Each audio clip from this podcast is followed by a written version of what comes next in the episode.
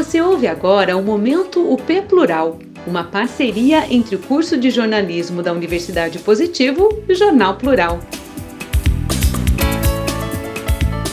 Vacina usada na população geral será a da AstraZeneca. Vacina que começou a ser usada em pessoas de 59 anos tem espaço de três meses até segunda dose. O governo do Paraná informou nesta quarta, dia 2, ter separado 137.553 doses, mais 10% da reserva técnica, da 22ª pauta de distribuição de vacinas contra a Covid-19 do Ministério da Saúde para dar início à imunização da população em geral. O protocolo estabelecido pela Secretaria de Estado da Saúde, a CESA, determina que a aplicação seja escalonada de forma sucessiva e decrescente, iniciando na faixa etária de 59 e 58 anos. As doses serão encaminhadas ainda nesta semana para as 22 regionais de saúde do Paraná.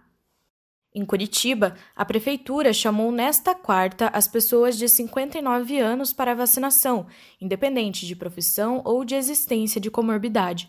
Como a vacina usada é da AstraZeneca, que tem intervalo maior entre as duas doses, isso significa que essas pessoas demorarão provavelmente três meses até estarem totalmente imunizadas.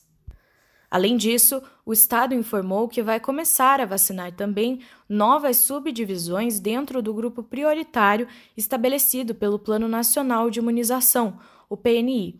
Serão encaminhados aos municípios doses para as comunidades ribeirinhas, sendo 10 mil, trabalhadores do sistema prisional, sendo 4.109, população privada de liberdade, sendo 61.465, e trabalhadores da assistência social, sendo 10 mil.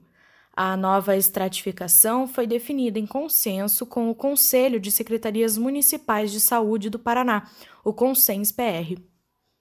Os imunizantes que permitirão ampliar as faixas de proteção da população são da Covishield, desenvolvido em parceria pela Fiocruz, AstraZeneca e Oxford.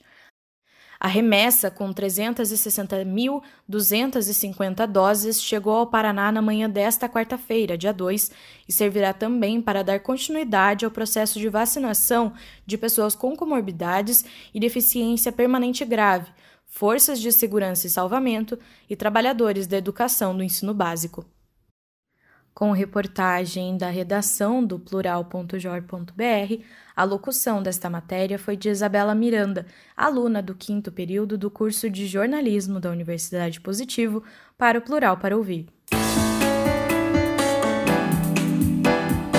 Você acabou de ouvir o Momento P Plural, uma parceria entre o curso de jornalismo da Universidade Positivo e o Jornal Plural.